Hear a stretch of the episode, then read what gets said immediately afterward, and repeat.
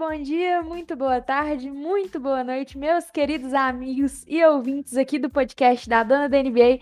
Quem tá falando aqui é a Rebeca, a sua, a vossa anfitriã. anfitriã que deu uma sumida, né, gente? Primeiramente, gostaria de pedir perdão. Uma semana aí eu tirei férias, na outra teve problema com o computador, depois com o fone, mas o importante é que estamos aqui, estamos prontos. E hoje, novamente, com o Diego, da finada Gangue do Bron, mas que ainda vive em nossos corações. Salve, Diego! Opa, boa noite, Rebeca, tudo bem com você? Estamos aí para mais uma gravação. Depois de um tempo sem gravar, né? Você acabou tirando umas férias. Depois, como você disse, teve probleminha. Mas estamos de volta agora. Voltamos e voltamos com um reforço de peso pro podcast de hoje, tá? Ah, Luiz Emílio, vou... fala pra Luiz nós. Luiz Emílio na área. Voltamos com o pé na porta e tapa na cara. Quem? O reforço de peso sou eu? Uau! Opa! Que honra! Camisa que 10. Honra. que honra, gente. Muito, muito obrigado mais uma vez pelo convite. Para mim é sempre um prazer enorme falar de basquete, poder participar dos podcasts com vocês. E sempre que vocês chamarem, pode ter certeza que eu, que eu vou participar. Eu gosto muito, muito mesmo de conversar sobre basquete.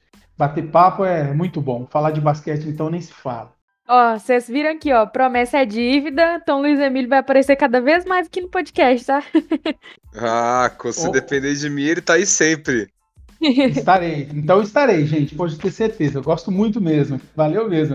Nossa, cada vez que eu recebo convite de vocês, eu, e que a gente já começa a articular o tema, ver o que, que a gente vai falar, eu já começo a pesquisar, a, a procurar, é, é, muito bacana. Eu, eu curto demais, confesso para vocês, curto demais porque a gente sempre aprende, né? Relembra algumas coisas, esclarece algumas dúvidas que às vezes a mente da gente traz, né? Você fala, poxa, mas eu me lembro, eu achava que era assim. Ah, não, foi desse jeito.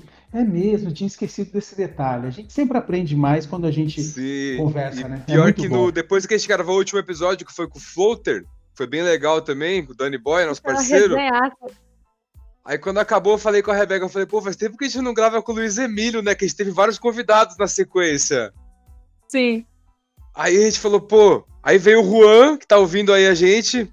Juan, que é fã do Luiz Emílio também, que quando ele. O Juan ele falou que os podcasts favoritos dele são de história, de biografia e tal. Aí o Luiz Emílio sempre participa desse, né? Ele deu a sugestão do Ginobili, aí eu já englobei pra gente fazer os sul-americanos e falei, pô, podcast histórico sem Luiz Emílio não é podcast histórico, né? claro. E o Diego, Diego deu uma adiantada aí no nosso tema, que como ele muito bem falou, Manu Ginobili, basquete sul-americano, e ninguém mais, ninguém menos que o Luiz Emílio para falar um pouquinho pra gente, né? A gente vai falar um pouquinho sobre o, o basquete sul-americano no geral, né? A história desse basquete aqui no Brasil, rivalidade com a Argentina, como vocês vão escutar muito bem aí o Luiz falar. E também os sul-americanos que foram para a NBA, que foram bem sucedidos, algumas passagens lá que eles tiveram. Então, para começar, para puxar o nosso podcast, pode começar aí, Luiz Emílio. Sinta-se em casa. Legal, gente. É, é, um, é um tema que eu, que eu curto bastante. Acho que a gente já teve a oportunidade de conversar outras vezes aí, né? Eu estou aqui há, há mais de 30 anos morando no interior de São Paulo, aqui no Vale do Paraíba. E Guaratinguetá, em 1993, sediou o Sul-Americano de Basquete Masculino. Eu tive a oportunidade de conviver com as seleções, com as sete seleções que vieram disputar o torneio na época. Atuei dentro da, da, da comissão organizadora, trabalhando como attaché, né? eu era um elo entre a delegação da Argentina e o, e o, o comitê organizador. E ali tive a oportunidade de conhecê-los, fiz amizades, eles me convidaram, eu fui participar de um Pan-Americano Sub-23, foi em Rosário, na Argentina, convite deles, onde conheci pelo menos quatro atletas que depois disputaram, foram campeões olímpicos em Atenas 2004, e o técnico Rubem Manhano, que na época era auxiliar então foi, foi realmente muito bacana. E a partir daí eu, eu procurei pesquisar e me inteirar mais ainda da, da história do basquete argentino, porque eu vi que era muito bem estruturado. E a primeira Detalhe, curiosidade. O Luiz Emílio, desculpa interromper. Detalhe, Luiz, o Rubens Maiano, uma vez que eu fui assistir o jogo do Leandrinho no Pinheiros, ele tava umas três cadeiras atrás de mim, lá no Clube Pinheiros. Então, é, acredite se quiser, eu cheguei, então, como eu fui convidado pela comissão técnica da Argentina, eu fiquei junto com a delegação, hospedado no mesmo andar do hotel. Para cada andar era uma, era, era uma delegação, a delegação do Canadá, acredite se quiser, estava Steve Nash. Eu Olha. tive a oportunidade de conhecer, conhecer. E eles vendem itens particulares, quando estão começando a querer ficar, eles ganham de patrocinador, quando o item particular começa a ficar é, pouco uso, eles já vendem, né? Eles aproveitam para fazer dinheiro. Eu comprei um tênis do Steve Nash. Acredite se quiser ou não. Comprei um tênis dele, tive a oportunidade porque ele, pela baixa estatura, é a que mais servia, a possibilidade de servir em mim, né? você não usou, ou você usa até hoje? Rapaz, eu usei até acabar e hoje eu me arrependo amargamente de ter desfeito do tênis. É um modelo. Nossa! É um modelo a, a, marca voltou a fabricar um modelo parecido, mas eu não consegui encontrar dele ainda. Ainda estou à procura, espero continuar, espero conseguir um dia. Mas um dia foi, foi uma experiência. Bom, assim espero. mas foi uma experiência muito legal, muito bacana. E é, é legal falar da Argentina porque a Argentina foi o primeiro grande expoente a aparecer no basquete mundial na nossa região Exceção feita, claro, uma conquista da medalha de bronze do Brasil nas Olimpíadas de Londres e também em Roma 1960. Mas nesse meio tempo, entre a conquista do bronze de Londres e o bronze de 1960, a seleção hum. argentina foi a primeira campeã mundial masculina de basquete. Então, Isso. o primeiro campeonato organizado pela FIBA, com sede na Argentina, a Argentina foi a primeira campeã. Olha! Então, é, exato. Essa, é uma curiosidade, né? Muito bacana, né? E, inclusive, tendo sido, tendo sido campeã, teve o MVP, que foi Oscar Furlong, que foi um atleta que longevo, ele faleceu há apenas três anos, faleceu em 2018. E o terceiro colocado desse campeonato foi o Chile, ficando na quarta posição o Brasil. A seleção argentina ainda tem, que foi campeã naquela época, ainda tem um representante vivo com 95 anos que fez aniversário ontem, Ricardo Gonzalez. Completou 96 anos ontem. Então, corrigindo a informação, ele não tem mais 95 anos, ele tem 96 anos. É um dos representantes dessa, dessa magnífica seleção que foi a primeira campeã mundial. Ontem que foi dia 12 de maio de 2021. Muito bem lembrada. Às vezes um o pessoal tá desse... tá ouvindo no ano que vem, 2023, né? Sei lá. Eu esqueço desse contexto, tanto toda vez que eu me espanto quando a Rebeca faz meu bom dia, boa tarde, boa noite. Eu esqueço, pô, é, é, legal frisar, frisar a, a, data. Então, realmente, Ricardo Gonzalez completou 96 anos no dia 12 de maio de 2021. E, e a, não, é muito bacana. E a partir daí, o, o, Brasil, como já vinha nessa sequência de medalhas de bronze, ele começou a se destacar. O segundo campeonato mundial aconteceu no Rio de Janeiro, em 1954. O Brasil foi vice-campeão. E a partir daí, até meados dos, meados dos anos 70, o Brasil sempre é, é, esteve presente ou no pódio ou na disputa por uma medalha.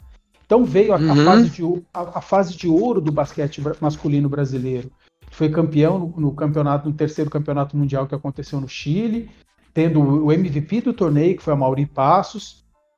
No bicampeonato mundial, que foi o quarto campeonato que aconteceu no Rio de Janeiro, que foi o único sul-americano no pódio, e o MVP foi o Vladimir Marques, que a gente sempre Vladimir teve oportunidade. Marques. Uma então, lenda, pela minha, uma lenda. Pela minha ignorância, sou muito leiga nesse assunto de basquete brasileiro, principalmente no mais antigo. Mas o Oscar Schmidt, ele já jogava nessa época? Como é que era o negócio? Não, não. O Oscar, o Oscar começou a aparecer na segunda metade dos anos 1970, na segunda metade da década de 70. Então ele começou a se destacar é, jogando pelo Palmeiras, depois pelo Sírio. A gente vai, pode, vai chegar até lá, mas ele, ele, ele, fez parte de um, de um elenco maravilhoso do, do Brasil que além de ter sido campeão mundial pelo Sírio, campeão mundial interclubes, ele ainda foi terceiro, é, terceiro bronze, né, terceiro lugar no, no, campeonato mundial que aconteceu em 1978 nas Filipinas. É um, um campeonato assim marcante porque na, nessa época ainda não existia a linha de três pontos. O Brasil Sim. perdia por um ponto e teve um, é, so, sofreu é, duas cestas né, de lance livre, o Brasil bateu um fundo bola e o Marcel fez um arremesso do meio da quadra, literalmente do meio da quadra. E o Brasil conquistou a medalha de bronze. Foi a última medalha que o Brasil conquistou no Campeonato Mundial, ou seja, 1978, há 43 Nossa. anos atrás, né? Caramba, você tinha acabado de nascer. Eu tinha três anos de idade. E eu fiz. Caramba. Eu fiz e, e, aqueles que tiverem oportunidade, procurem no, no, no YouTube, vocês vão ver o, o vídeo da, da transmissão. Pelo menos, ele tem pelo menos essa fase final do jogo, né? Que é justamente esse arremesso. A narração do, do Luciano Duval é emocionante. É, é Luciano é Duval é ótimo. Não, ele era, ele era bom demais. É o precursor da transmissão da NBA no Brasil, né? Então, Sim. E, e, então, desde, desde lá, voltando lá em 1959, no, no bicampeonato mundial, o Brasil sempre teve ali flertando com o pódio, é, sendo terceiro lugar em 1967, vice-campeão mundial em 1970, na época que, come, que, além dos Estados Unidos fazerem sucesso no basquete, começavam a vir os países do leste europeu. Então, quando o Brasil foi campeão em 1970, desculpa, foi vice-campeão em 1970, o campeão foi a Iugoslávia, que depois, né, é, é, acabou se separando nas diversas repúblicas que hoje, até hoje, são potência do basquete. Sérvia, Cro Croácia, Eslovênia, enfim. Sim. Era uma panelinha de todos esses países, né? Num só. Exato, como era a União Soviética, como era a União Soviética hoje, né? Com, com Lituânia, Letônia, com os, Rússia, os países que, que são fortes candidatos toda vez que, se, que, que participam de um torneio. Sim, Mas... imagina se o Brasil se separasse e acabar com a seleção, né? Já tem um pouco jogador. Aí é complicado. Nossa, é, se bem que São Paulo ia ter um time forte. Leandrinho, é, Varejão, Nenê. É, abrindo um parênteses. É todos os caras que pararam, só o Varejão que tá em ação, né? Tá, voltou pro Cleveland o Varejão. Voltou, voltou já, voltou. né? Voltou para essa fase final, para essa, essas últimas rodadas da fase pra regular. Pra né? mesmo. E foi bacana é... porque é, é, a gente viu todo o envolvimento afetivo né, da, que, que, todo o envolvimento afetivo do, de Cleveland por poder trazê-lo de volta. Eu achei que foi muito bacana, foi muito Sim. legal. Ele provavelmente vai pegar um cargo lá no Cleveland depois, igual o Leandrinho fez no Golden State. Eu acho bem provável, né? O Leandrinho tá lá, o Thiago Splitter tá lá, e eu acredito que ele fique lá também. Pois ele, é. A, legal, a né? gosta muito dele. E o Didi que estreou ontem. Vocês viram? Vi, sim. eu vi, acompanhei, sim. Eu tive a oportunidade de assistir depois a primeira cesta feita por ele. Sim. E, é, e, é, e é legal isso, porque assim, nós, nós, tivemos vários brasileiros que foram draftados, né? Na verdade, não só brasileiros, mas vários jogadores são draftados, mas nem todos têm oportunidade de estrear. Depois a gente tem até exemplos de alguns brasileiros e, e argentinos que foram draftados, mas nunca estrearam. E o Didi, que já havia sido draftado, né? Se eu não, não me recordo agora se ano passado ou Foi ano passado ano passado, ele estava jogando agora na Austrália, não é isso? Sim. Isso. E aí retornou agora, retornou agora e conseguiu estrear, fez a sua estreia. Eu achei sensacional, porque querendo ou não é um brasileiro a mais que pode, que a gente pode bater no peito e falar, tá, tá lá, o brasileiro jogou NBA e tá jogando NBA. E a gente torce demais pelo sucesso dele. Com certeza. Demais. O Raulzinho tá jogando muita bola lá e agora tá. com o Pelican já quase eliminado aí do play-in, vamos dizer assim, é, o, o, os meninos vão ter mais minutos, né? O, o, Didi, o pessoal lá que foi draftado recentemente. Então vai dar mais minutos, eles vão se acostumar, se acostumar à liga, né, nesse meio tempo. E isso, não. ano que vem o Pelicans vem mais forte, agora com o Zion mais experiente. E aí, quem sabe ele não Sim. pega um playoff já no que vem. Dá pra Poxa sonhar. Vida. Já pensou? Então. É, vamos é, ter hoje... agora o Raulzinho. O, Washington tá indo pro play-in, não tá? Tá. Então, tá confirmado um... o play-in, eu acho. Então vamos ter um então, brasileiro no play-in. Ele já faz uma sequência maior de jogos, né? E o Bulls? Sim, oh. ele é titular. O Raulzinho é titular. O Raulzinho é titular. O Raulzinho é brabo. Ele fez um jogo de 26 pontos esses dias, não teve? Foi 25, que é a pontuação mais alta da carreira dele. 25, então. Alto para um armador e dando passe. É, jogando joga, do lado tá do Bradley muito. Bill e do Westbrook. Os caras tá que jogam muito. com a bola, né? Sim, é. ele, ele ajuda demais. Eu então... acho muito importante, eu acho muito importante dar esse destaque que ele está aparecendo, ele está se destacando num elenco, num time que tem hoje o recordista de todos os tempos de triple-double, que é o Russell, Russell Westbrook. E vai fazer muito mais. Sim. Então, é, é, realmente, ele, a gente pode dizer, o Raulzinho é um jogador diferenciado. Se destacar num elenco desse não é fácil. Então. Não, e hoje, querendo ou não, é, né, a gente fazer um comparativo, nós temos quatro brasileiros atuando na NBA como jogadores, né? é, Raul, o Raulzinho, o Raul Neto, o, o Felício no Bulls, Cristiano Felício, o Didi no New Orleans Pelicans, além de dois brasileiros atuando em comissões técnicas, o Leandrinho no Golden State e o Brooklyn Nets. E claro, a gente não poderia deixar de fazer um comparativo né, com os nossos irmãos rivais. A Argentina hoje tem, tem três jogadores atuando né, na, na, NBA. O Luca Vildosa, que acabou de ser recrutado para o New York Knicks. Então ele chegou. Foi, já vai para os playoffs ele chegou no momento de ouro do, do New York. Se a gente começasse a falar que o New York iria fazer o que está fazendo no início da temporada, ninguém acreditaria. Jamais. Tá no playoff, né? Tá no playoff depois de oito anos. Depois Sim. de oito anos. Eu achei engraçado uma, uma comparação que foi feita.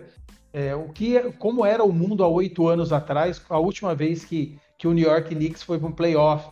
Foi engraçado a comparação do, do valor do dólar, quanto era o, o dólar naquela época, quem era o presidente, quem era. Nossa, muito, muito bacana. A gente pensar realmente em oito anos, muita coisa. Sim, é muita coisa. E como tá jogando o Derrick Rose, hein? Pois é, rapaz. A gente, depois de ter sido o MVP mais jovem né, da, da NBA, a gente sempre torceu para que ele, que ele pudesse ter uma carreira de resultados, que ele pudesse acordar do fantasma das lesões e. e ele é jovem, ele tem 32. É, ele foi MVP na temporada 2011, 2000, não, 2010, 2011, né? É, então, 2010, ele tá com 32, 2011. agora ele tinha 22. Sim, sim. Ele tem, ele tem que conseguir se manter saudável, né? É, então. Até para esse ano foi um ano atípico por conta da, da, proximidade do final da temporada passada com o início dessa. A gente está vendo um acúmulo de lesões de, das estrelas, né? Um acúmulo muito grande de, de, jogadores Nossa. tendo lesões, porque não houve aquele período de descanso, de repouso, de pré-temporada adequado. Foi tudo isso. Exato.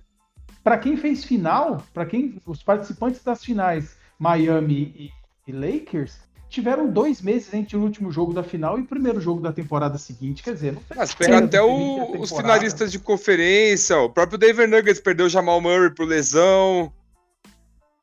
E Boston Celtics perdeu o Jalen Brown agora, finalista de conferência também.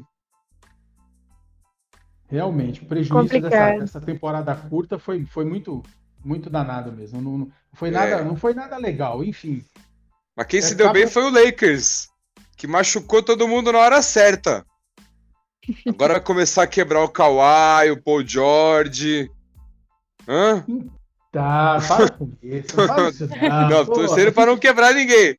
Mas nós quebramos tem... nossos na hora certa o Lakers tem que conquistar o 18º anel ganhando de todo mundo completo, para depois ninguém Sim. ficar dizendo. Não aguento mais o pessoal dizendo, poxa vida, só ganhou porque foi a Copa Mickey. Porque foi. Eu amo esse trem de Copa Mickey.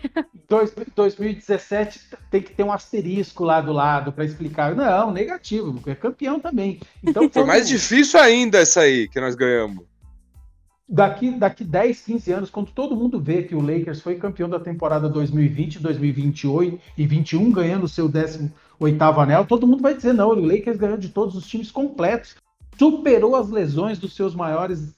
A, a, das suas maiores estrelas e ainda assim foi lá e ganhou. É isso, é isso que a gente ser... espera que a história Mas diga. deixa pra gente falar disso. Vai Vamos deixar pra falar disso no podcast especial do título. é verdade, é verdade. E aí vai ter o. A gente podia fazer um crossover aqui, Rebeca, juntar o Luiz Emílio com o Bugarelli, que prometeu pra gente que vai participar na, depois Doido. das finais. Aí tem que reservar um dia inteiro pra gravar o podcast. vai ter que ser um então especial da, do, do, título. Parte 1 um e parte 2. Do, do, dois, dois capítulos. Tem que ser assim.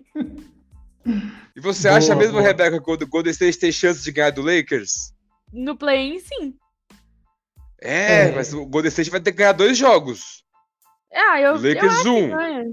Eu acho que ganha. Eu, assim, é, é, como torcedora, eu acredito que, que, que vai friamente ganhar. Como realista, eu acho que não é, é- é essa, esse hype todo que eu tô, mas sei que tem sim uma chance. Não é impossível, não. Não, tem uma chance. Se a gente parte para partida única, decisão em um jogo, tudo é possível. Sim. Tudo é possível. Não, mas o, no, o Lakers não tem que ganhar um jogo só e o Golden State tem que ganhar dois? Eu acho que é um jogo só o play-in, viu? O sétimo Não, na, e na verdade é assim, o sétimo e o oitavo se enfrentam. Isso, Quem ganhar, quem ganhar fica com a vaga do sétimo. isso. Aquele que perder no jogo do sétimo e oitavo ainda joga com o vencedor do nono e décimo. Exato. Então, o nono e o Entendi. décimo fa- fazem um jogo, o nono e o décimo fazem um jogo e enfrentam o perdedor do sétimo e oitavo. Então, Sim. quem, quem perdeu do sétimo e oitavo e, e jogou com o vencedor do, do nono e décimo, quem ganhar desse jogo fica com a oitava vaga. E Entendi. O bom é que se a gente perder o primeiro jogo, ainda tem mais uma chance, né? Que a gente tá ali na oitava colocação, E- então. Exatamente, o sétimo e o oitavo vão ter uma segunda oportunidade. O nono e o décimo não. Quem perdeu Exato. tá fora. Sim. Mas Então, vamos voltar assim, ao assunto do basquete sul-americano que a gente Vamos, perdeu o vamos fio lá. da meada agora. Não, até é, é- é legal, é legal porque a gente está falando em play-in, play, playoff, e a gente tem um. Vai já explicar- tem uma- a- O pessoal tem um- também. sim, não, porque é uma dúvida, né? Eu achei bacana, eu vi uma explicação hoje assim, si- desse jeito, bem simples. Ganhador do sétimo joga com o oitavo, o perdedor joga com o vencedor do nono e décimo, e assim eles herdam as vagas. Eu achei que foi muito simples, ficou fácil de entender. Sim. E a gente Sim. falando de playoff, a gente já tem dois argentinos classificados no playoff desse ano. A gente Temos. tem o Luca, o Luca Vildoça, que a gente falou que está no New York Knicks, No Knicks. e tem o Facundo Campasso, que está também jogando bem, está jogando muito no Denver No- Nuggets. Knicks. Esse joga bonito, Gosto hein? muito do Campazzo. Joga, joga, joga. Eu acho o estilo de jogo Joga fácil. Armador rápido, armador de, de E distribuição, pequenininho. pontuador. Pequenininho entre aspas, né? Mas pequenininho. É difícil, Exato. Ninguém quer ser marcado por ele. Ele, ele é um excelente marcador. Ninguém quer ser marcado Guarda, por e ele. devido, Então, guardadas, guardadas as proporções, ele me lembra um pouco o estilo do, do Balbi, que joga no Flamengo. Sim, ele Fran- me lembra também um, um o armador campeão olímpico pela Argentina, o Montecchia. É um Ele estilo argentino de jogar, diferente, não é? É, na verdade, é- ele, ele é veloz, ele é veloz e aguerrido na marcação. Eu acho que isso que, que faz que diferente. E claro, né? Como todo bom armador, ele tem que ele tem uma velocidade de jogo, ele pensa muito rápido e distribui muito bem a bola. Então, é, sem dúvida alguma, é um outro destaque. Exatamente. O basquete argentino ele já provou que isso é muito forte. Eles, eles foram campeões das Olimpíadas em 2004. Ganharam dos Então- Estados Unidos na semifinal e depois bateram na Espanha na final, se eu não me engano. Sketch muito Na- bonito. não, na verdade, a- em Atenas eles ganharam da Itália no final, na final. Eles Da venceram a Itália na final. Bateram dos Estados Unidos na semi. Exatamente. Estados E Unidos já- do LeBron James. Foi a primeira vez, a primeira vez que um, um time americano formado com os jogadores da NBA, com o Dream Team, perdeu um jogo. Olha só. competição. Foi a primeira vez. Então, são, são- olha só, foram dois tabus quebrados por sul-americanos, né?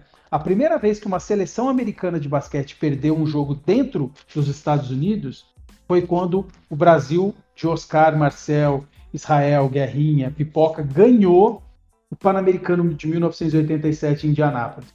Foi a primeira vez que uma seleção americana perdeu um jogo dentro dos Estados Unidos. E a primeira vez que uma seleção americana formada pelos jogadores profissionais da NBA, ou seja, uma sequência do Dream Team, perdeu um jogo, foi justamente para a Argentina no Mundial de 2002. Hum. E- Várias curiosidades sobre esse, esse período, né? Já que os Estados Unidos sempre é tido como a melhor seleção de todos, mas não é a imbatível. Não é batível. É, é, é, é, é Em legal o 2002 destaque. Mundial e 2004 ganhou Olimpíadas em Atenas. Foi, ganhou os dois. ganhou os dois confrontos, do- os dois cruzamentos com a, com a, a- com a seleção americana, a Argentina superou os dois. E é, é- é legal que Caramba. tem um vídeo do, do, do canal Olímpico, do Olympic Channel, o Sport TV transmitiu diversas vezes, que fala que o nome do vídeo é Geração Dourada, né? Gener, Generação Dourada, como Exato. espanhol e argentino. E eles mostram na final, no, no jogo da Olimpíada que, contra os Estados Unidos, antes da entrada deles no ginásio, eles, come, eles começaram a cantar alegres como se já tivessem vencido. E a gente vê a feição, a fisionomia dos jogadores americanos, um ar de preocupação. Sabe, você vê, que, você vê que a pressão psicológica influenciou diretamente. Você vê que antes de entrar em, em quadra, o LeBron, que fazia parte dessa equipe, você vê o, o olho dele, tipo assim, que esses caras estão cantando, eles vão jogar contra o Dream Os caras são malucos.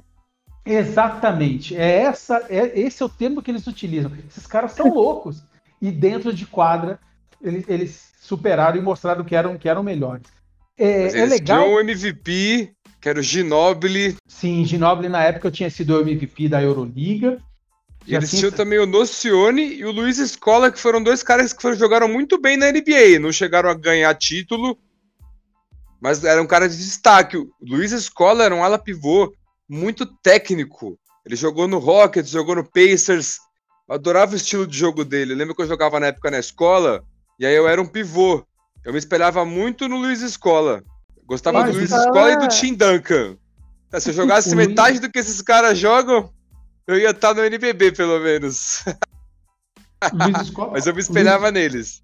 Ele é muito fera. Ele, ele não era fera, ele é. Ele tá em atuação até hoje. Tá na China. Eu, ele, eu preciso, eu não tenho certeza, ainda não saiu a convocação oficial, mas eu acho, se eu não me engano, ele vai disputar a Olimpíada no, no, no Japão. Ele vai jogar. Se tiver a Olimpíada. Ah, se ele quiser, ele joga. Tenha, o, o, técnico que, o técnico da seleção argentina foi confirmado essa semana, né? Não tava, ainda não, não haviam definido, mas quem vai vai ser o Sérgio Hernandes, que é o que estava à frente da, da última Olimpíada e também do, do vice-campeonato mundial. Né? Uhum. A Argentina é atual vice-campeã mundial, perdeu a final para a Espanha o ano passado. Então o, o, Sim, o, tec, o técnico no... vai ser o Luiz o, o técnico vai ser o Luiz Hernandes. No retrasado, né? 2019. Aqui nesse ano de pandemia ficou tudo confuso, né? Perfeito. Muito obrigado pela correção. 2019, exatamente. exatamente. E então esse o Luiz Escola é, é, até hoje ele é até hoje o recordista de pontos da seleção argentina. É o atleta argentino que mais pontos marcou na seleção. A gente acessa o site da, Confedera da Confederação Argentina de Basquete e tem o perfil de todos os jogadores, todos, todos os jogadores que jogaram pelas seleções maiores da Argentina. E o perfil do, do, do Ginobili é claramente fala o maior jogador argentino de todos os tempos. Sim. Ponto, ponto. E o Luiz Escola tá lá, recordista de pontos da seleção argentina. Então, e ainda em atuação, quer dizer, quebrar a marca dele não vai ser fácil, né? O Luiz Escola, ele é o segundo argentino com mais participações na NBA, né? Então, o cara tem, tem sua marca, tem seu lugar, porque para ele ser... Nossa! Ele atuou por cinco times, pô.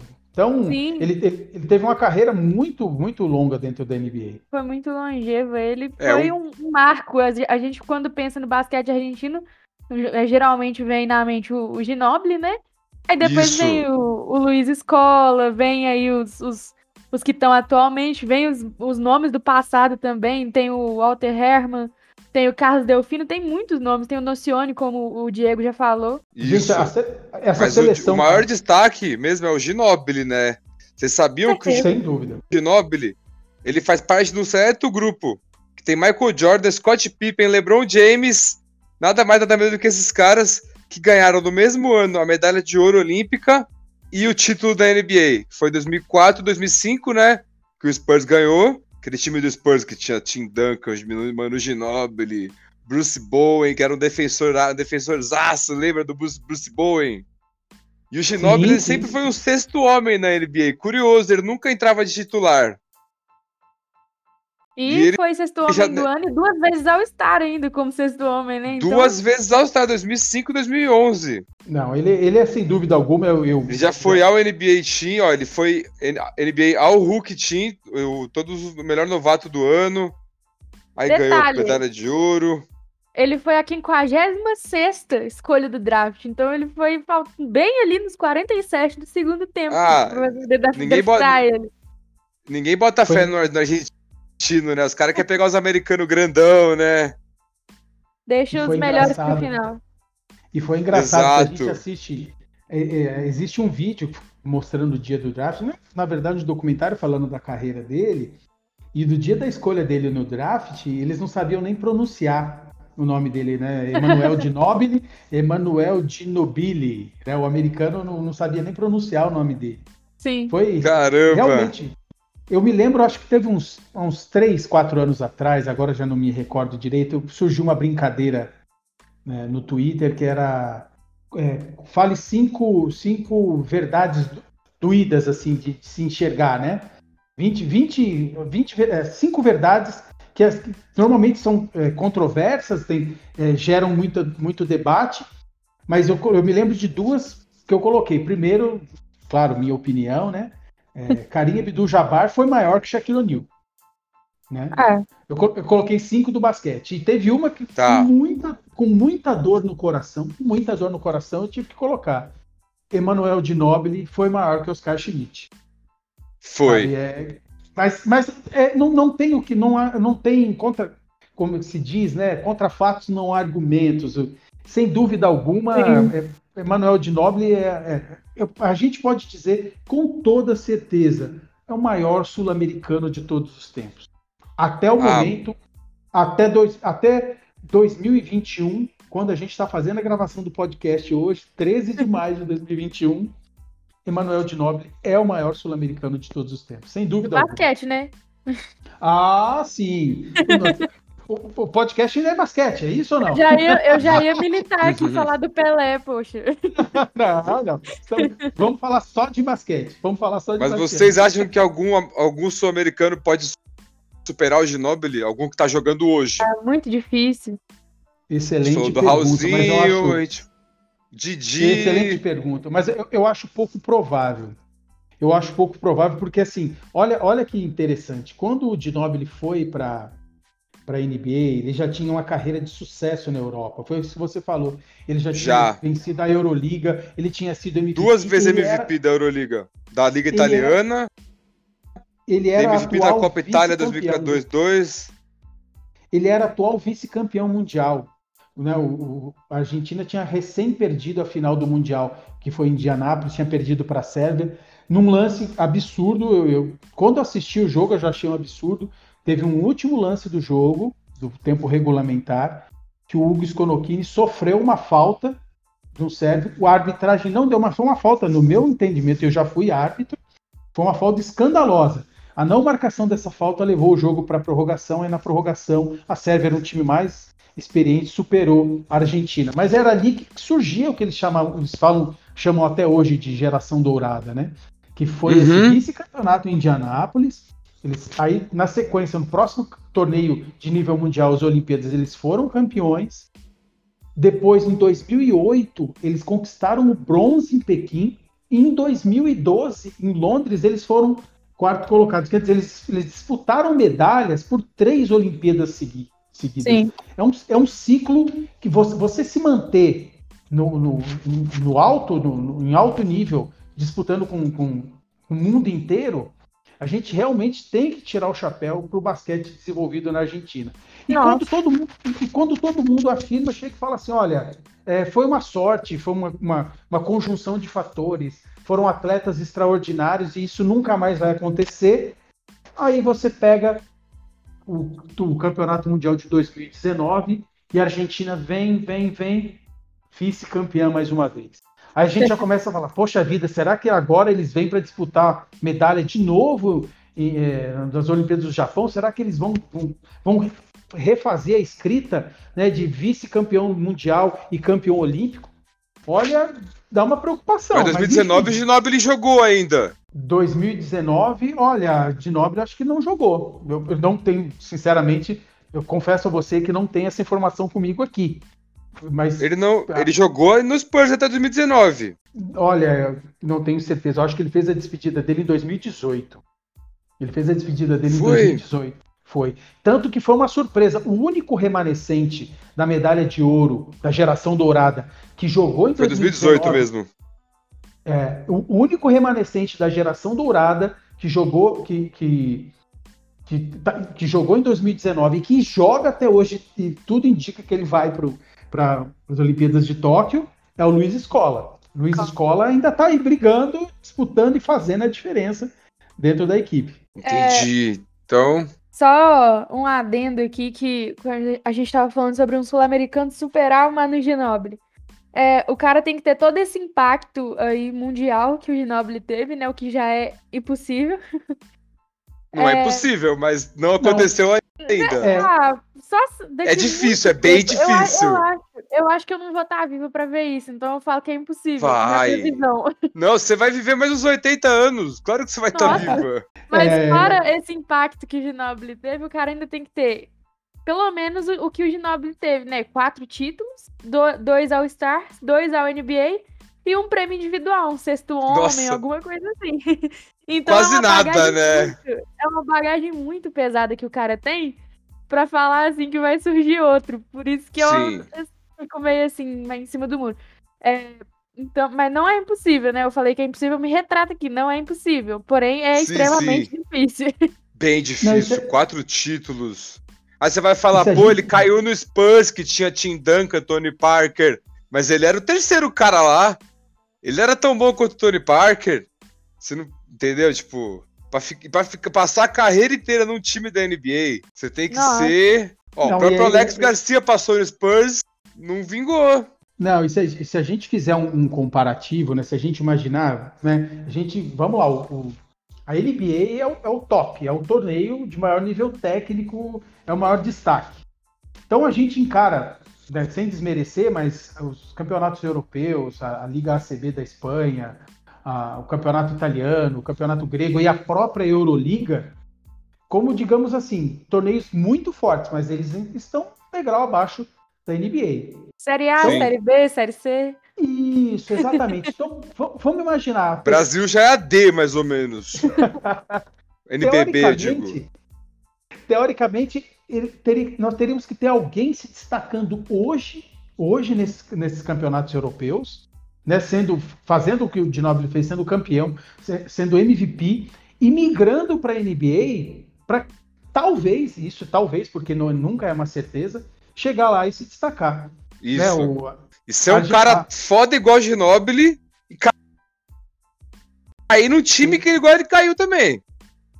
Tem isso também, né? Porque o, o OKC recrutou agora recentemente um outro argentino que estava na, na Europa, Gabriel Deck. Ele chegou, mas está chegando ainda devagar. Ele, ele não foi um atleta é, de muito destaque no Mundial que aconteceu em, em 2019. Ele já era da seleção argentina, se destacou, não teve muito destaque, acabou de entrar na NBA, vamos ver como é que vai ser. Ao passo que Ginobili, quando chegou lá, ele já, já tinha todo um estofo, supondo, supondo que Ginobili não tivesse dado certo na NBA, não tivesse destacado, ele já tinha uma carreira maravilhosa, ele já tinha sido vice-campeão mundial, ele já tinha vencido a Euroliga, já tinha sido é, é, MVP na Euroliga, o que por si só nenhum brasileiro conseguiu até hoje. Não conseguiu.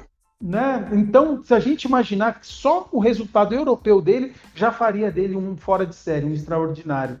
Depois É. ele vai, na, ele vai para a NBA e ainda conquista tudo isso. Sim. E ainda, e, ainda a gente pode dizer que teve o dedo dele lá dentro do, do time do Spurs. Ele ainda carregou com ele, levou o pivô, um dos pivôs daquele time campeão olímpico, o Fabrício Oberto. Fabrício Oberto, Isso! que foi para o Spurs e foi campeão em 2007.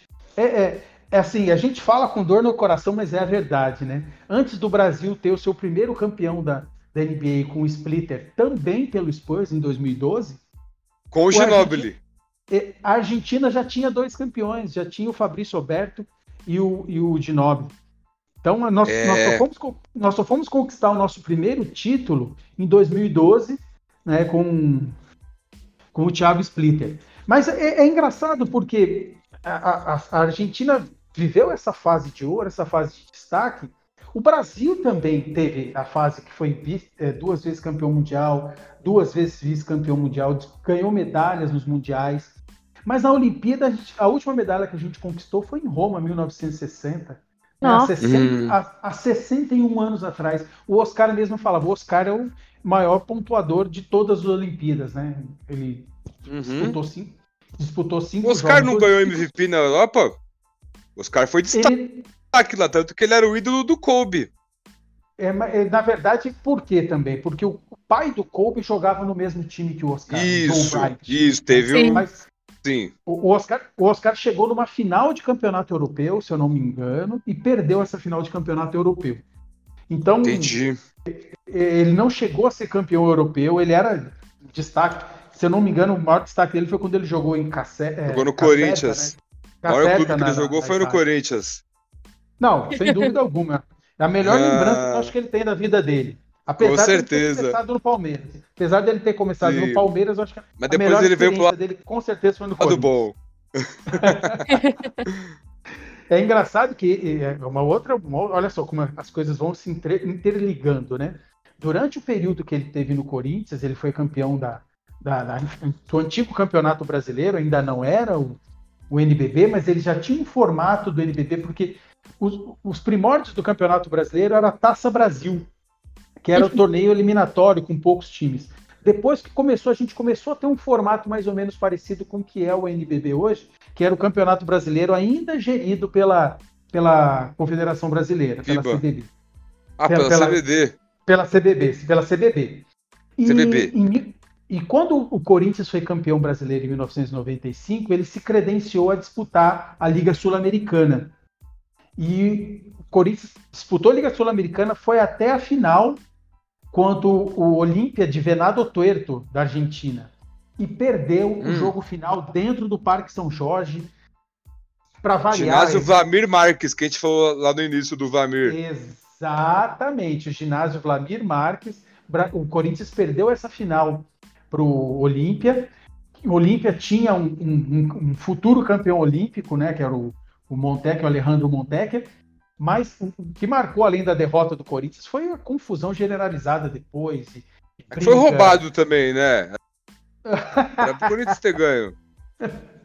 Olha, roubar do é, Corinthians é, é... Não, é, não é crime, não, é reparação histórica. É nada, pô. O Corinthians é o time mais roubado da história do, do, do mundo.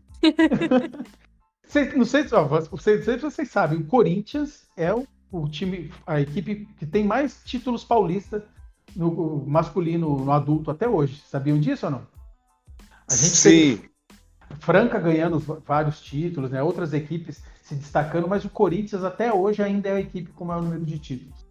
Ainda não conseguiu ah, ser A estrutura do basquete do Corinthians é excelente, né, gente? É incrível como que eles conseguem montar um time é, encaixado, um time longevo, que se dá bem lá dentro e fora de quadra. Eu, eu admiro muito o time do Corinthians, apesar de não torcer.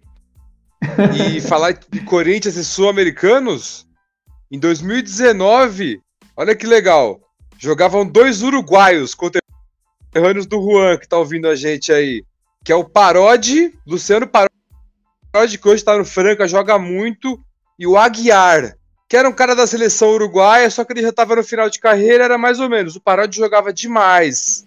Jogava muito. É, joga ainda mais no Franco, agora é traidor, né? E, e ele jogava no Corinthians. E aí teve um jogo que o Corinthians eliminou o Brasília. Aí, nós, aí beleza, o Corinthians eliminou o Brasília, mó festa, prorrogação, foi mó briga o jogo, foi mó legal. Aí beleza, a gente para o carro ali geralmente no, na saída do Parque São Jorge. Aí eu tava com a minha namorada lá, os irmãos dela, a gente tava no carro. A minha namorada Débora que fez uma cesta lá no Corinthians ainda um dia lá. Outro dia que teve um jogo festivo, a irmã dela ganhou uma camisa, tipo, mó legal ir lá. Inclusive, ó, quem tá ouvindo aí, não vai no jogo, nunca foi no jogo do NBB, quando voltar, tiver público, vamos no Parque São Jorge lotar, porque é de graça. E o jogo é fera, é bem legal. Enfim, voltando aqui, aí a gente tava indo embora, Aí eu distraído, assim, ouvindo música, trocando ideia, que tava mó trânsito pra sair, né, do estacionamento, tava parado. Aí minha namorada falou, o paródia ali. Aí eu, tá, tá, paródia. Olhei pra frente, quem tá, tá atravessando a rua em frente ao meu carro? O Parode e o Aguiar, os dois uruguaios indo embora. Assim, tipo, chamando Uber do celular. Os caras, mó humildade, com a mochilinha nas costas, assim, indo embora do, do jogo. É Aí que eu pensei, né? provavelmente os, os conterrâneos devem morar junto, né? Que alugou uma coisa junto e estão indo embora de Uber de boa, né? A gente chama, a gente idealiza, a gente gosta muito, né? Quando a gente é apaixonado pelo, pelo esporte, a gente, é normal nós enxergarmos os, os jogadores, os atletas, os ídolos como pessoas. Super-heróis. Diferentes, mas na verdade são pessoas iguais a gente, né? Assim, diz respeito a seres humanos, enfim. Para você ver que é absurdo, né? A gente acabou de descobrir que eles precisavam ir embora para casa, vai ver. A gente não imagina isso, né? Pedindo um Uber ainda. Achei que ia pegar é limusine para pegar os dois. Não, a gente Pô, sei lá, né? Vai, vai, vai, chegar um carrão importado com motorista, o cara vai entrar, o motorista vai abrir a porta, ele vai entrar. É, são, eles são é gente nada. como a gente também, né? O cara atravessando a rua de boa com a mochila lá com a, com a bolsa assim de, de carrinho de mão, sabe? Aquela hum. sacolinha hum. que você pendura nas costas pra guardar chuteira. Não, aquela. Não, mas era uma grande, tipo aquela de viagem Porta mesmo, tênis. sabe? Porta-tênis. E o, os dois, assim, atravessando a rua, assim, no escuro, maior perigo. Quase que ofereci uma carona pra eles, é que meu carro tava cheio. Então eu levava eles pra casa. Nem cobrava. Eles iam economizar boa, Uber boa. ainda, só de me contar as histórias. Caramba, viu? Mas é, é, é, é, uma, é uma experiência muito, muito legal, né? Eu, recordando aqui a gente falando de, de jogadores estrangeiros, de NBA. Eu, não sei porque me veio na memória lá o, a, a fase final do, do, da, da nossa geração que disputava as medalhas aí, o Pan-Americano, né? O Brasil campeão Pan-Americano em 87 chegando a ponto de quase disputar uma medalha em 88 nos Jogos Olímpicos de Seul.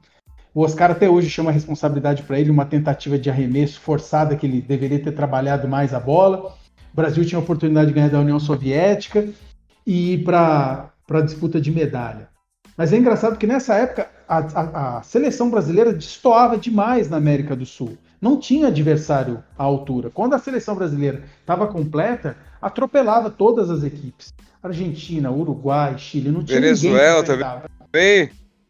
Então, é, é legal. Foi legal você fazer você tocar nesse ponto. Porque nessa época tinha dois jogadores argentinos que foram os primeiros draftados, Hernan Montenegro e Jorge Gonzalez. O Gonzalez era engraçado porque ele media nada mais, nada menos que 2 metros e 31. Nossa, entrava, maior que o Yao Ming. Ele, ele entrava em quadro, ele, ele era diferente, assim, você percebia era notável a diferença de, de altura entre ele e os outros jogadores que já eram grandes, já eram altos. Mas nenhum dos, dois chegou, nenhum dos dois jogou na NBA. Eles foram draftados, mas não estrearam, né? Tanto o Hernan Montenegro quanto o Jorge Gonzalez. E o Gonzalez, depois, por conta da altura dele, começou a ter uma sequência de lesões. Ele foi, ele foi participar, começou a participar daquelas lutas que a gente conhece aqui por luta livre, Wesley, sabe o Wesley? WWE! Exatamente. Então ele virou o Giant Gonzalez, o gigante Gonzalez. E ele Entendi. largou a, a carreira do basquete para ser um lutador de WWE, de wrestling. Faleceu Dennis Rodman lutou já. já isso aí. É, mas, mas o Dennis. Já fez acho... tudo. o, o, o Dennis, acho que a gente pode dizer que ele, que ele fez assim, meio que na curtição. O Jorge Gonzalez, não, ele transformou isso na Levou a sério transformou isso na própria carreira dele, sabe? Foi muito interessante.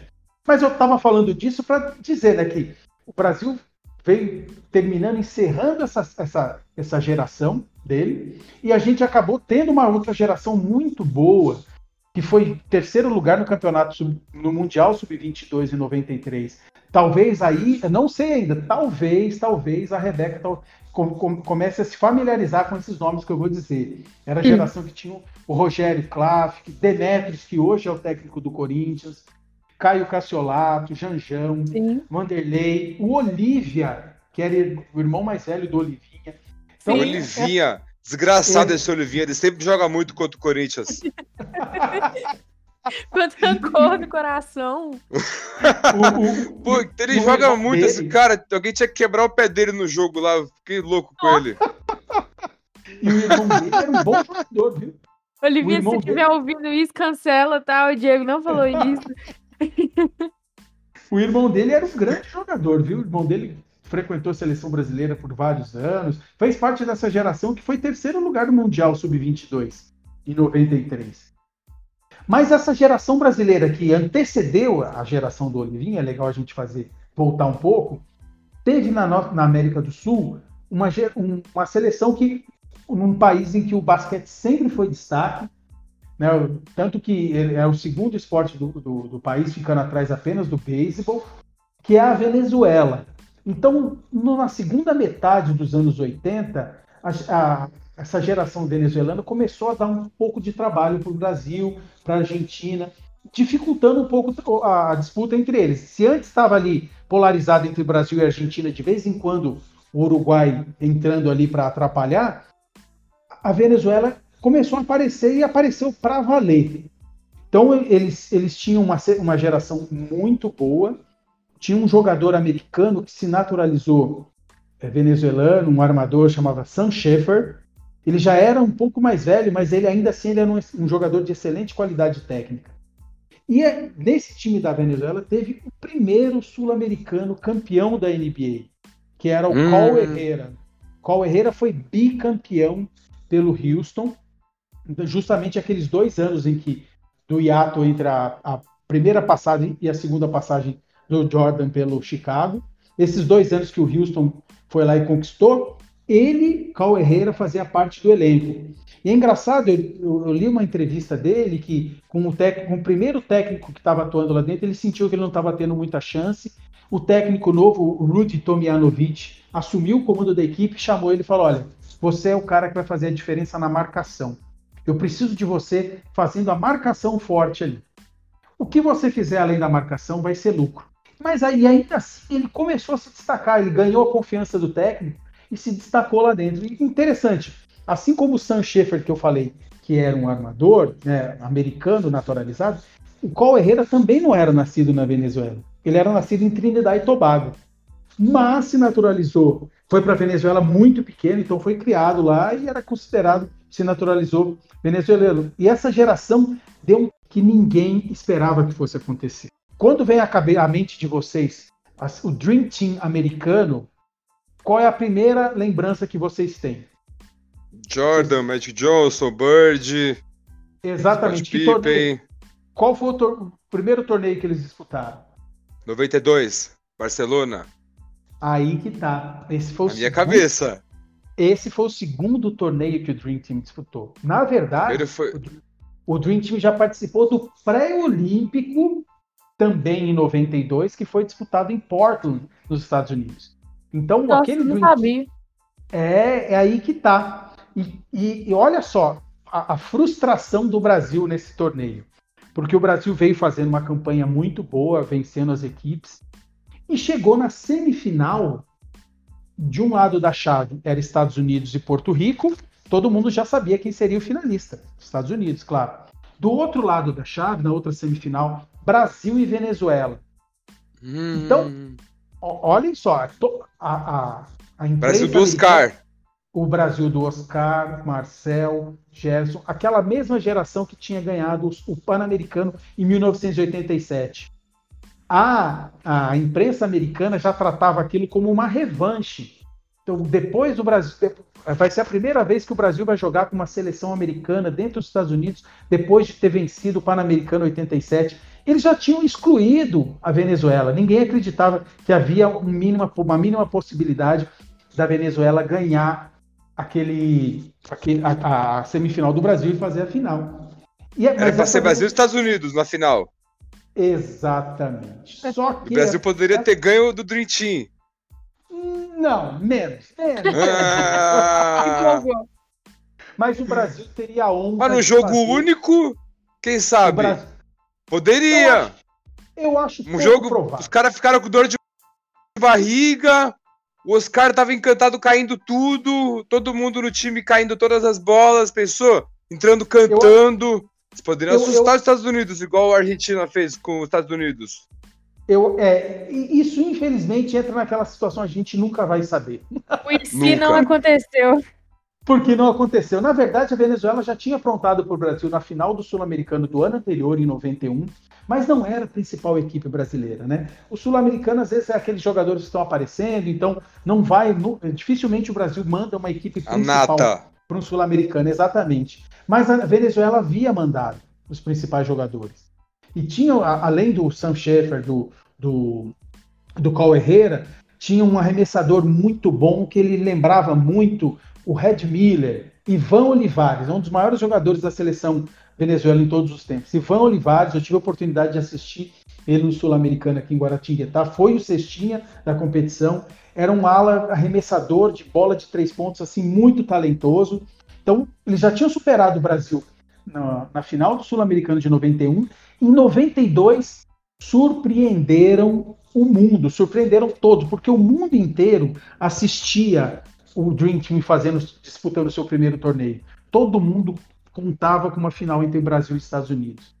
E a Venezuela foi lá e atrapalhou, que seria a festa brasileira, a honra brasileira de disputar o primeiro, a primeira final contra o Dream, Dream Team. A primeira final, a primeira final que o Dream Team faria não que seria contra o Brasil, não foi. A Venezuela foi lá e, e aproveitou a chance. Quer dizer, é, é, eventualmente a gente tem algumas surpresas na América Sim. do Sul, né?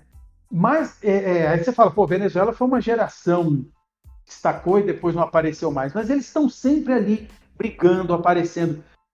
A Venezuela é a atual bicampeã sul-americana do basquete masculino. Então, as últimas do, os últimos dois torneios, a Venezuela foi lá e ganhou também.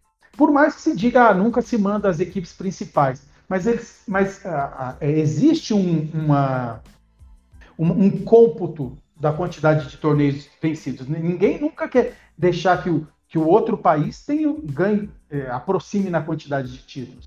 O Brasil hoje é o detentor do, do, maior número de sul-americanos. O Brasil tem 18 títulos. Só que o, o sul-americano é disputado a cada dois anos.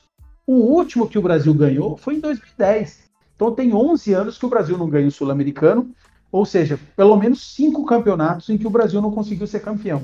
Na segunda colocação vem a Argentina, tem 13 títulos. E na terceira posição, no maior número de títulos na América do Sul, vem aí, alô, alô, Juan, tá ouvindo a gente? O Uruguai. Ah. O Uruguai é o terceiro colocado, o Uruguai que foi medalha de bronze nos Jogos Olímpicos de Melbourne em 1956 vencendo a Argentina na disputa. Então vocês imaginam só, né? É engraçado, eu, eu, tive a oportunidade, quando eu fui na Argentina, de entender isso. A gente imagina que existe uma grande rivalidade entre o Brasil e a Argentina, realmente existe, mas os uhum. maiores rivais da Argentina são os uruguaios. Eles encaram como os maiores rivais o Uruguai e não o Brasil. Então isso se alimentou. Se a gente pegar a Copa que... do Mundo de Futebol, né? A Copa do Mundo de Futebol 1930, o Uruguai ganhou da Argentina na final. Sim. A disputa Você da medalha que... de bronze do basquete, a Uruguai ganhou da Argentina. Quer dizer, é, é muito louco, né? E o Juan me contou isso. Ele falou assim: o Uruguai não tem rivalidade com o Brasil. A rivalidade é Argentina e Uruguai. Brasil ah. é tipo, vamos perder já. Tipo, o Brasil é um passo um, um degrau acima. Agora contra a Argentina é guerra. E eles têm uma é... rixa com a Argentina, ele, ele odeia os argentinos. Ele dá, ele, depois é ele confirma nos comentários aí. Os o mesmo ódio que eu tenho com o Olivinha, ele tem com os argentinos. Não é brincadeira, não odeio o Olivinha, não. E a recíproca é verdadeira, viu? A recíproca é verdadeira. Os argentinos, os argentinos odeiam os, os uruguaios também. É, eu, eu, não, eu acho que o odiar é um termo muito pesado, né? Mas assim, são, digamos que são Rivaliza.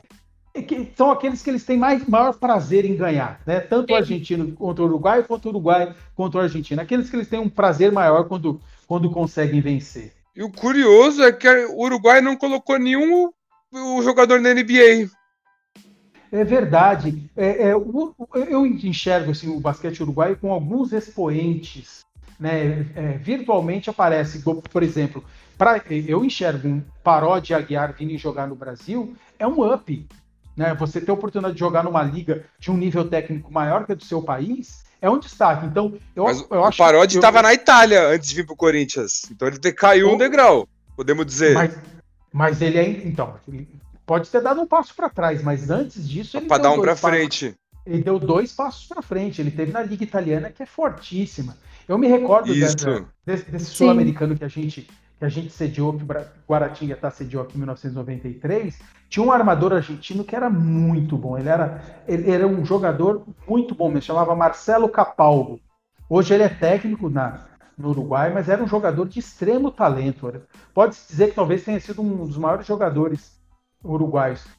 O, tanto que. Você conhece o Punch Barreira? Punch Barreira, não, confesso, não, não conheço, não conheço. Jogou na Europa e jogou no Flamengo, dois anos atrás. Não teve muito destaque no Flamengo. Ele assinou e depois parou por causa da pandemia, né? E, mas ele Uhum. jogou com o Juan na escola. O Juan falou que ele era absurdo, ele ganhava todos os jogos na escola lá, sozinho. O cara grandão, rápido, pff, ridículo, né? O cara nível de basquete europeu. Tanto que ele jogou muitos anos na Europa com sucesso. Mas não vingou na NBA também, né? É, esse, esse Capalco ganhou com o Uruguai, o, sul-americano de 95, que foi logo na sequência, foi o mesmo ano que a Argentina ganhou o primeiro e único título que eles têm no, no PAN, né, no Pan-Americano. Eles ganharam Uhum. em 95 em Mar, em Mar del Plata, que já era uma equipe na, na fase de transição entre bons jogadores, mas a transição para o que eles chamam de, de geração dourada, né? Sim. Então, era a época que o Brasil também fazia a transição dele para essa geração que eu falei que foi terceiro no Mundial no Mundial Sub-22. Todo mundo acreditava, falava, que- eu acho que é um peso muito grande para um jogador, né? O pessoal enxergava no Rogério Klafik, é, o novo Oscar. Poxa, é difícil, é um peso muito grande você ser Sim. igual ao Oscar. Rogério era um excelente jogador, disputou os Jogos Olímpicos de 1996 em Atlanta, mas é, é, realmente a- é difícil você manter uma sequência de disputa por medalha, de estar pelo menos entre os quatro primeiros. Então, é- essa, a partir dessa geração, por mais que nós tivéssemos brilhantes jogadores, eles não conseguiram acompanhar o que vinha fazendo a geração de Oscar, Marcel, Gerson Guerrinha, Pipoca, Paulinho Vilas Boas e, e tantos outros, né? A partir daí, a gente foi difícil, a gente perdeu um pouco o, o- a evolução, né? a linha evolutiva do basquete mundial, o Brasil não, meio que não conseguiu acompanhar. Tanto que a gente ficou fora dos Jogos Olímpicos. O último, a última Olimpíada que a gente havia disputado tinha sido a de Atlanta, 1996. A gente só voltou a disputar os Jogos Olímpicos em 2012, em Londres, quando trouxemos o técnico campeão olímpico com a Argentina em 2004, que foi o Manhã O mesmo ano. né? Exatamente. E aí, eu, assim, é, é meio. É, é um pouco leviano da minha parte afirmar isso, mas talvez se nós não sediássemos a Olimpíada de 2016, eu tenho minhas dúvidas se nós conseguiremos nos classificar para os Jogos Olímpicos. Nossa. Seria difícil, parada- assim como foi pra 12, né? Foi bem difícil pra 12. Foi nos última repescagem, né? contra a Argentina, num jogo dificílimo. É, a- lembrando que a Argentina já estava classificada. Né? A Argentina já Isso. estava classificada. Então, ela- tudo bem, não vamos dizer que ela fez um, um- um- entregou o jogo, jogou de corpo mole, não, longe disso. Foi mérito do Brasil conseguir essa classificação. Agora, Mas é uma eu- pena, né? Todos os jogadores de destaque na NBA no mesmo time não vingou. Então, quando eu vi em quadra Leandrinho, Marcelinho Huertas, é, Nenê. Varejão, Varejão, Nenê, Thiago Splitter, eu falava, meu, esse O time próprio. Giovanoni, Alex Garcia, Nezinho. Sim. Eu falava, esse time vai voar, vai chegar lá, vai voar, e não dava liga, né? Im- Impressionante. Infelizmente, não Então- dava liga. É, é uma pena, realmente. Esse ano a gente tem o, o- pré-olímpico. O pré-olímpico não rolou ainda, né? Nós ainda vamos disputar numa chave dificílima. Enfim, vamos lá, né? Vamos tentar. Bom, se você colocar, ó, armador fácil. Raulzinho, Didi na 2. Aí pega o Bruno Caboclo. Bruno Caboclo é bom. Muito Marcou bom. muito Giannis no Mundial. Felício, pô. Cristiano Felício. Tá na área aí, pô. Tá Cristiano lá Felício no tá. Bulls. É, ele que postou a foto do camisa do Corinthians, né? É, Foi. É, esse aí é Eu- nosso eu- Daqui a jogador. pouco o Diego fala que quer ele no Corinthians. Ah, não, isso aí É, daqui uns claro. três aninhos vai rolar. Isso aí é só questão de tempo. Não, eu poder ver ele lá. pra eu ver Eu ele tá- ele atravessando, atravessando a rua na frente do meu carro quando eu estiver indo embora do jogo. Você dá carona pra ele. Ah, ele eu vou ter que dar carona. Nem que eu aperte todo mundo ali no banco de trás, mas ele vai na, na frente comigo. Eu sentar ali eu no, no banquinho do, do passageiro com você, segurar o GPS. Isso, quero- vai, vai ser meu copiloto. Eu quero Cristiano Felício no Corinthians, mas eu quero daqui 10 anos. Eu quero que ele, que ele se destaque, que ele apareça, que, se possível, Seja campeão da da NBA. NBA. De, de preferência no, no meu Lakers, claro. Se ele puder ir pro Lakers ser campeão no Lakers, seria a glória. Um, Gente, um feliz brasileiro é a salvação do da mundo, só não vê quem não quer. Pessoa, daqui seis anos, Lebron se Um bra- aposentando, o Lebron vai passar o bastão pra ele. O Lebron vai falar, ó, agora o novo craque da NBA é o Felício. Gol. Pensou? Um brasileiro campeão da NBA no Lakers. Gente, aí eu posso morrer feliz. Nossa, aí parou, parou. Acabou. MVP ainda na final. O Lebron passando o bastão pra ele, falando que ele é o novo craque. Vou ter que mandar uma mensagem pro Feliz aqui depois dessa aí. Mas olha só. Convida é- ele pra é- é participar bacana aqui com a gente- gente. Pô, com É, certeza. ba- é bacana a gente falar da NBA, né? Porque agora, querendo ou não, a Argentina atual vice-campeão mundial, o Brasil está aí real- tem- procurando buscar as posições que ele teve, que ele, que ele teve no passado. Hoje a gente tem aí pelo menos três argentinos disputando a NBA, nós temos pelo menos quatro brasileiros disputando a NBA. Olha, eu, eu prevejo, eu espero, sinceramente, que, que a gente consiga fazer bons jogos, mantenha viva a rivalidade e que a gente, claro, o que a gente quer sempre que o Brasil ganhe. Mas eu, eu, eu acho muito legal quando a gente tem muito, bastante sul-americanos disputando a NBA, porque é sinal que a escola, a escola sul-americana ela, ela ainda está surtindo muitos resultados, né? ela ainda tem Sim. apresentado jogadores muito bons. É, é- é o que eu espero, sinceramente. Porque o basquete, espan- o basquete europeu sempre foi é, é, a loucura que foi um nível técnico altíssimo, tanto que alguns jogadores estão se destacando demais na NBA, brigando por para ser MVP são da Europa, né?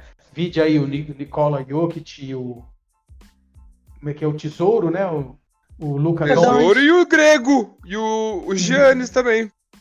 Então, é, os jogadores que estão brigando aí pela MVP são europeus. Sim. E Tava aí- conversando com a Rebeca esses dias. Do top 5 do MVP esse ano, só o Chris Paul é americano. Sim. E o Embiid é africano, o resto é europeu. Ou seja, é, realmente, a- a- eu, que- eu gostaria muito de ver um brasileiro se destacando, aparecendo lá e mostrando para o mundo que o Brasil, o basquete brasileiro está aqui, sim, obrigado. Sim, com e a certeza. gente vai, vai, vai brigar, vai brigar, a gente vai brigar. Espero, Dá uma espero, mistura boa. Ou espero ter oportunidade de, de ver o Brasil brigando por, por colocações no pódio ainda. Ah, vai É. ver, vai ver. Vai chegar um cara fera aí, você vai ver. Às vezes já pode ter chegado, né? Já É pô- verdade, pode é ser o Didi, verdade. pode ser o Tem uns Felício. nomes bons aí pra gente.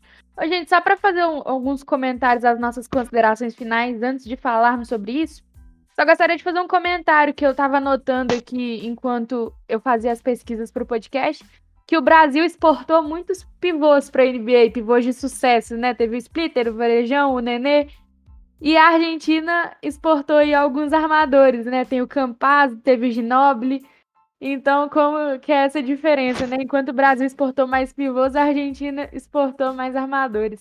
Bem É um- observado, Muito bem observado. O Brasil faz o cara dar mais da. O próprio Leandrinho, com o armador que se destacou lá, era um cara mais físico, tanto que ele era destacado por o né? papaléguas. Argentina, eles não são tão fortes, mas eles- o pivô deles, o Escola, era muito mais técnica do que força. Claro que ele Sim. tinha força pra trombar, mas era muito, eles são muito técnicos. Exato. Bem observado.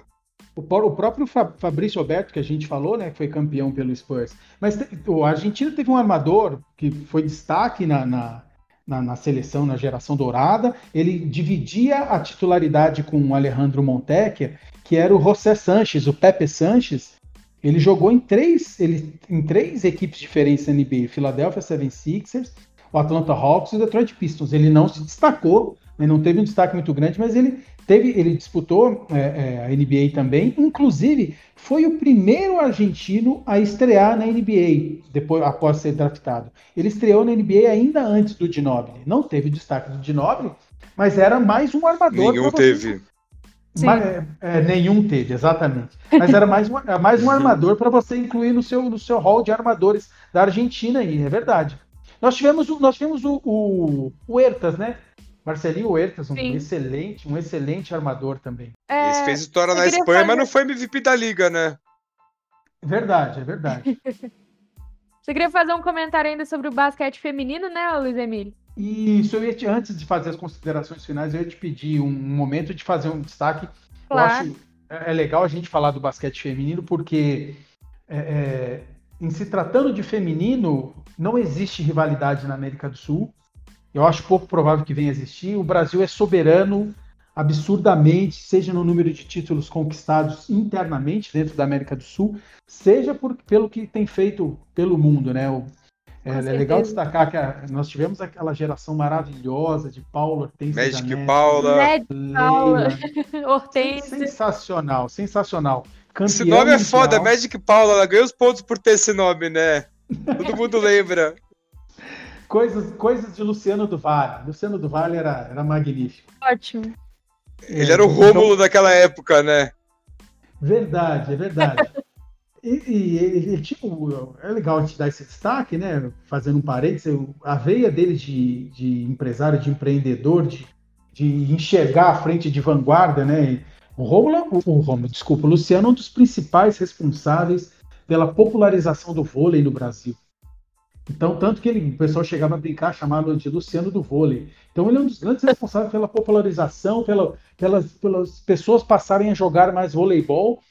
Antes do Luciano do Vale, claro que isso não se deve só a ele, foi uma conjunção de fatores, uma excelente, uma excelente administração à frente da Confederação Brasileira de Vôlei. Mas é, antes do Luciano do Vale, o, o basquete era o segundo esporte nacional. Sim. Era o futebol e o basquete era o segundo esporte. Depois da popularização do vôlei, que teve uma influência do Luciano, o vôlei ultrapassou o basquete e aí né, a história de conquistas desde então é absurda, né?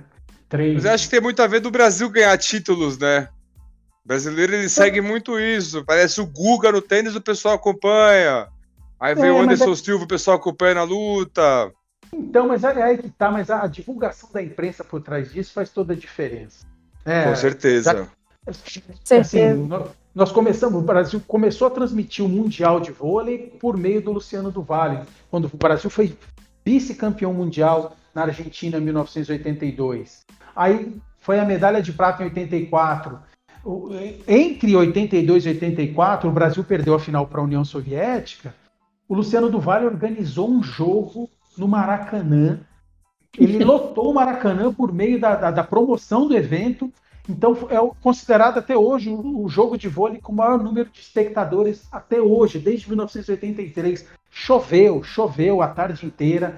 Você via os jogadores querendo jogar antes da partida acontecer, ajudando a secar o piso de madeira que tinha sido montado para o jogo. No Maracanã de, de campo? No, Mara, no Maracanã, exatamente. então, então ele abraçou a, a divulgação. É que tem o Maracanãzinho, né? Tem, sim, tem a quadra. Sim, foi, foi, no Maracanã, no estádio do Maracanã.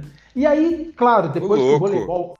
Depois que o voleibol cresceu, ele, ele apareceu, ele começou a ir para outras emissoras, né? começou a valer a pena transmitir. Ele pegou lá no, no início, quando ele, as pessoas ainda não assistiam.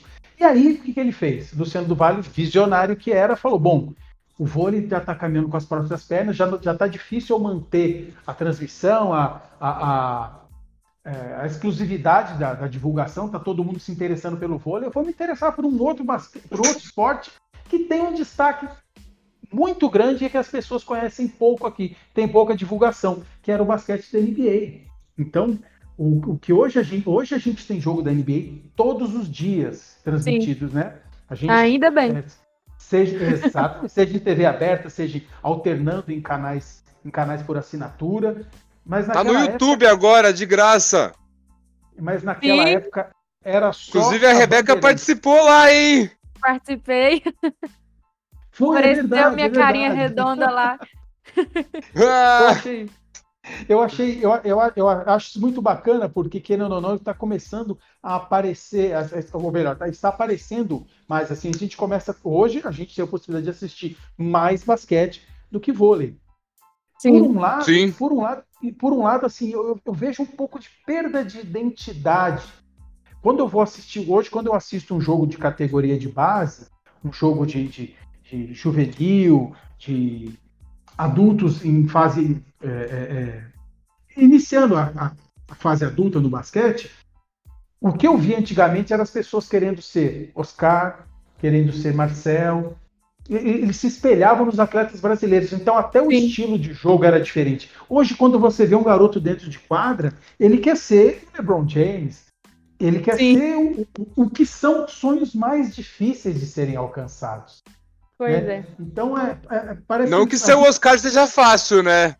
Não, exatamente, mas, mas é mais era acessível. Mais, mais acessível. Mas enfim, a gente deu essa volta toda, mas é, é lembrando do, do, que o Luciano do Vale fez, a promoção que ele fez, mas porque eu me lembro como se fosse hoje, ele transmitindo a final do Campeonato Mundial Feminino na Austrália, que o Brasil conquistou em 1994.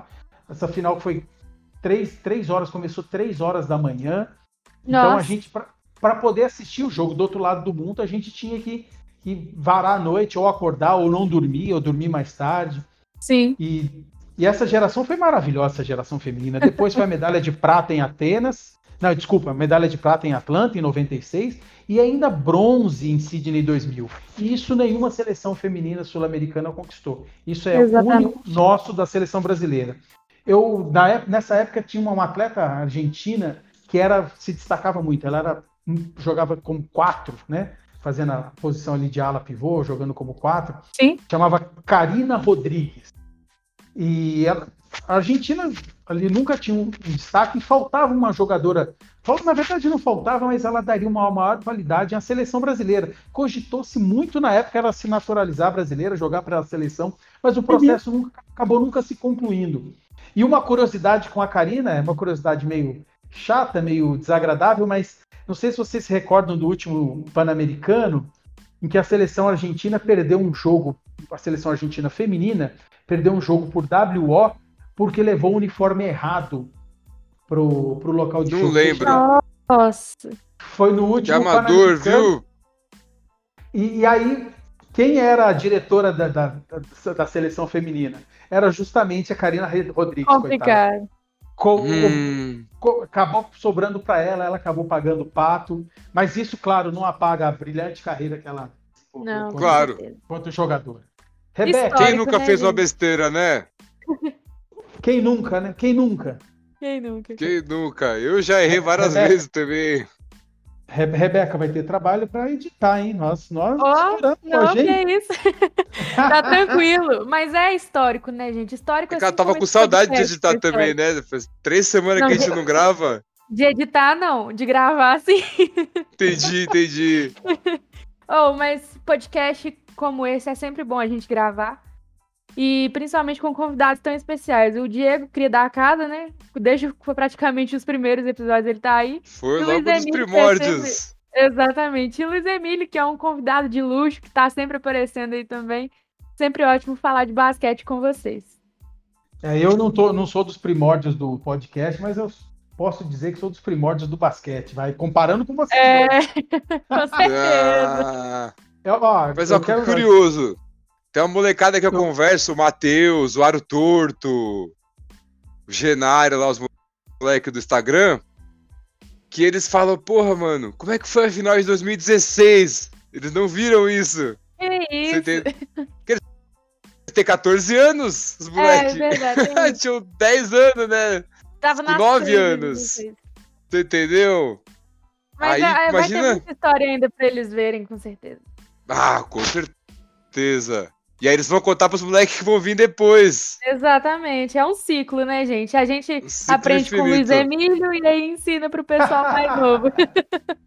Exatamente. O Luiz Emílio perdeu com alguém lá atrás também. Exato. Com certeza, com certeza. O, meu, maior, meu maior fã é o, é o meu maior fã, desculpa, o meu maior ídolo dentro do jornalismo esportivo. Eu considero ele super eclético, ele entende muito de tudo, né? Às vezes a gente fala, ah, o cara entende um pouco de tudo. Não, eu acho que ele entende muito de tudo que ele fala, é o Álvaro José. Álvaro José é impressionante. O que ele conhece de todas as modalidades. Você pode. Tudo que você vê de esporte olímpico brasileiro, a história do, do, do esporte olímpico brasileiro, o Álvaro José está sempre ali presente, sempre esteve junto. Eu, eu sou muito fã dele, eu gosto muito de jornalismo esportivo. Então, quando você fala, ah, você aprendeu com alguém, sim, assistindo o Álvaro José, lendo o que ele publica na internet, enfim, sou muito fã mesmo. Caramba, eu aprendi muito com o Guilherme Junqueira, que gravou com a gente aqui, penúltimo episódio, se eu não me engano. E com o Luiz Emílio também aprendo com a Rebeca, eu aprendo também. Aprendemos o Bugarelli eu aprendo muito quando a gente conversa. Pô, o Bugarelli que me xingou hoje, você acredita? Ah, é? Ficou bravo, ficou bravo com você? O que, que foi? Não, eu falei pra ele, pô, vou torcer pro Portland hoje, né? Que vai ter Portland Suns. E só que o Lakers tá brigando com o Portland pro play. Ele torce pro Portland. Ele achou que eu tava zoando, ele falou, é, vai mandar zica reversa. Eu falei, não, vou torcer pro Porto mesmo, pô, gosto do Damian Lillard. Ele, ele mandou cuzão. Vai torcer, vai mandar zica reversa. Eu falei, não, pô, tava falando sério, até postei no Porto hoje. Ai, ai, sensacional, gente, sensacional. sensacional. Mais uma gravação maravilhosa aqui com vocês, né, gente? Muito obrigada pela participação novamente. A você, ouvinte, Eu- eu muito que agradeço. obrigada por ter ouvido até aqui, né? Por ter participado aí indiretamente e diretamente também do nosso podcast. Muito obrigada a vocês dois, a E manda vocês no- ouvintes.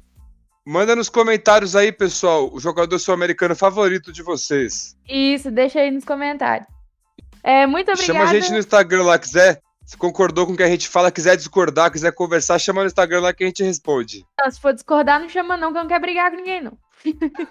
Ah, não, é só conversar. Gente, muito obrigada e valeu! Valeu. Valeu, gente. Obrigadão. Grande abraço.